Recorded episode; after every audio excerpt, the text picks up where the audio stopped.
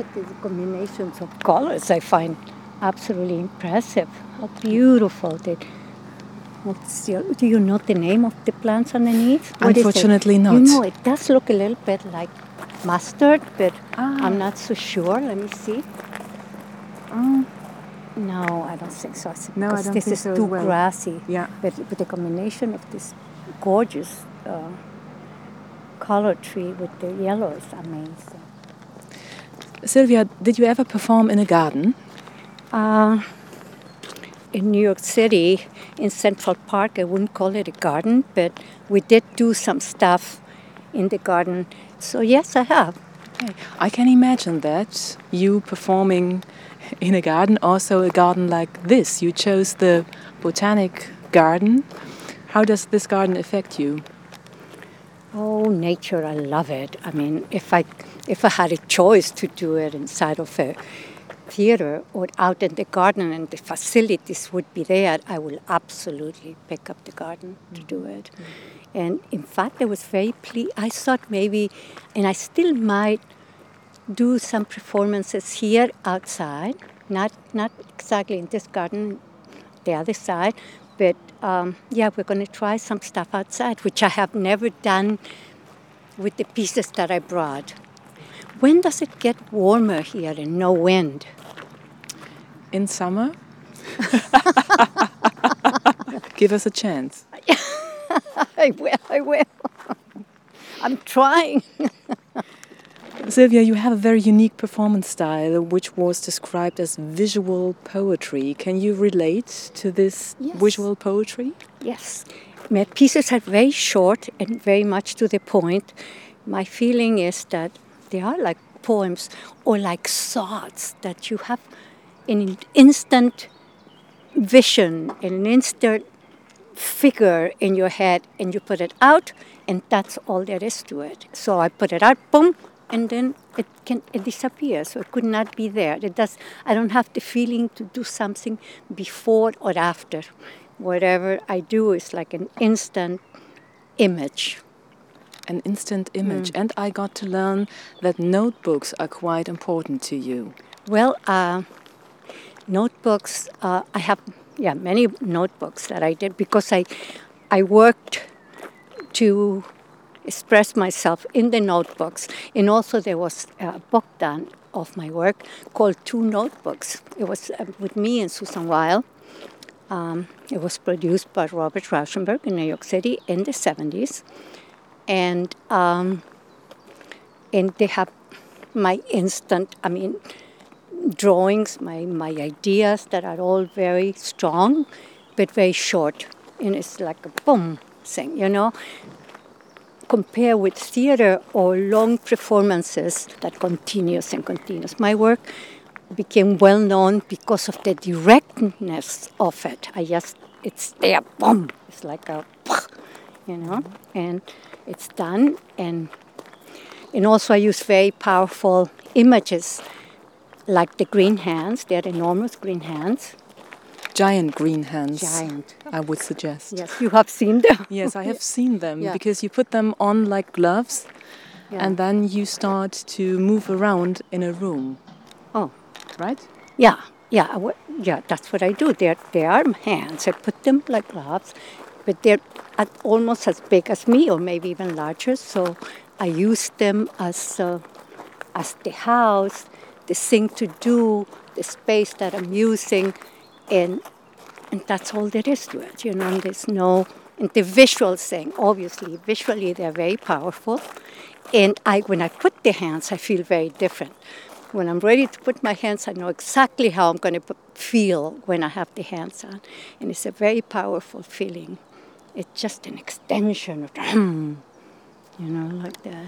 I read that you uh, said, uh, I like that I can change through my art. Is that a key Yes, point? Exactly. Yes, was, yes, it is. I don't know when I said it, but you said it very well. so, so I second you, yes. Oh, look at these beautiful flowers. yeah. Oh my God. Amazing colors. amazing colors, amazing colors. Yeah. And I brought a new piece to Germany. I did rehearse it in New York City, but it has not been performed in New York yet. I will perform them here first, and then when I go back to New York City, I will perform them there again. Uh, the piece is called Origami Tango, and and they are actually real origami, but enormous origami. The, the Japanese guy that built them for me came with me because he had to set them up and whatnot. So they are almost like dinosaurs dancing. Wow. yeah. Dinosaurs Well, dancing no, tango. Yeah, dancing the tango. of course, that's a little bit of a larger image, but it's it's uh, it's a it's an amazing image, and they're like floating origami, just and they're in white because I like the purity of origami. For real, they're not painted. They- They're just like they are origamis, but enormous. And they, of course, they put over dancers, and they do the dance, and I have music done by this person that came with me. But it's it's very strong piece. And what is actually the idea behind this setting, origami and, and tango? I don't know. I mean, what is behind the idea of any artwork? I mean, it's just art. I'm not so sure that there is a behind an idea behind it. That's that's what it is. Especially in my work, because it doesn't have a story too much. This is probably the longest story that I have with the with the uh, dinosaurs with an enormous uh, origami uh, dancing uh, but it's also not a very long piece. It lasts, I think, maybe 15 minutes or less, maybe 12, 15 minutes. Yeah, and some other pieces are even shorter, much shorter. I mean, it's like boom. This is what it is. That's it. Starts. It's like a poem, like a poem in motion. You know. Yeah, you have these dreamlike uh, Figures, stages, right, yeah. Figures, and, and images. Mm-hmm. And I was wondering, where do you get the inspiration for these images that are the basis for, They're all for your in my work? crazy head. all in my crazy head. I, I tell you, I, I, I have many, many, and, and I have that thing of changing. I see things, and, and there's an instant change. But for example, I, I can have a, li- a line in the space, and I come in with a stick, and I lift that line, and, and so the line changes, and the line completely goes the other way, of a different color, of a different situation, mm. and that's it. Mm. That's the whole. thing. You, you are quite a visual thinker. yes, I have the feeling. In a way, yeah, mm. yeah. I had a look at a video and I saw your notebooks, and you start, like you said, with an image. You draw something from there, you start uh, your performances. Right, right. And and um, for me, drawing is very important. Uh, I also make do a lot of drawings, and I also paint. I mean, I do I do the whole scale of it. Uh, I grew up like that, doing all everything that came in my hands and in my head, you know. So I, I make, for instance, the, the enormous leaf that you're going to see on, sun, on Sunday. Is my, they're my drawings. They're, is, I, I participate in every single thing that that happens, that I touched, that I did. Mm-hmm. You know, that's how it goes. Mm-hmm. And so you were talking about origami and tango, and Yeah. one of your latest performances but that we are going to see here at the Kunstfestspiele Herrenhausen. Yeah. And you yourself uh, come from Chile. Yeah, I come from Chile, but I've lived in America forever and ever. So, I mean, I think I moved there um, maybe in, I think 1960, something like that, uh, to America, and and I'm going to be 78. So imagine how many years I've been in America. Yeah, so everything, though I went to art school after school immediately in Chile, uh, I got out of Chile right away. And um, so all my art and my paintings and my dance and whatnot has been done in New York City, really. New York City in the 70s. Yeah, very much so. yes. What was uh, New York City like in the in the 70s? What kind of people did you meet there? What kind of atmosphere Well, did I this? have uh, always been surrounded or lived with artists. All my husbands have been artists. All my children have been artists. All my flowers, all my everything. I mean, it was it was the art world of the time, the 60s, and then the 70s, and uh, you know. So I was always. Uh, that's that's how we lived every day. Every everything we did, every was directed towards art and and um, shows and performances and whatnot, you know. but And- you, you went to art school, you said, and did you take different classes in like uh, dancing and? no, no dancing. I took um, I took drawing and painting in the art school in Chile when I was very very young, and then when I moved to New York.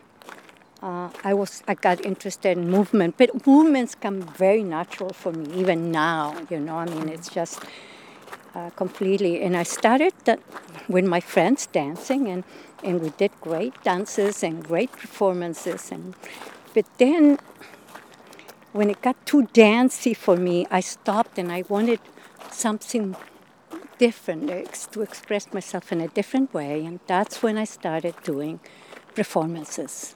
You know, utilizing other stuff, including as a form of art instead of just movements and, and dance and all that. Yeah. So it was a kind of do-it-yourself attitude, I guess, um, in the 70s. I would say so. I think that uh, people were quite shocked at the time in the 70s by the kind of art that I was doing. Um, I was looking recently because uh, people have gotten a tremendous interest in my work in New York. Um, and, and, and they want to see the reviews, they want to see everything that happened at the time. And we were looking at them, because they're writing a book and whatnot, that um, uh, that the people didn't know what to make out of it. You know, they mm. said, "What, what is this? What? It's not, it's not dance. It's not really performances. It's not really music. It's not. What is it?" They were very confused. They didn't have an idea. Now, of course, oh, everybody's just say, say, "Oh no, I understand this. Of course, this is mm. this and this is that." But at the time that I was doing it, I think people were very shocked, very surprised, and they didn't know where to put it. They didn't know how to. Yeah. So, So you were a pioneer, let's say. in a, yes, and in the, that type of art, absolutely. Yeah. I was the one that just uh, did these very short things. You know, they were enormous and heavy and whatnot. Like at the Guggenheim Museum in New York, I had this enormous whale of, of a drawing that I had made, and um, a whale. a whale, and and I just held it like a kite almost, you know. So it's what I was I thinking when I maybe I was, I was thinking about at the origami is it's the same kind of situation a little bit, you know. You just grab something and you use it in a different situation. Yeah. If art was a garden, what would it look like?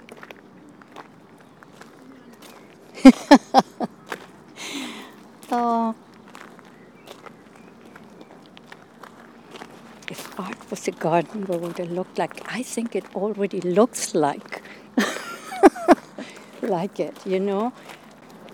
I think this is this is an inspiration. We know uh, from the artists of the past and of the present and of the middle that art, they have always used flowers and trees and earth, and people work with stones and so it is it is all together. I would say it's all it's all intermixed.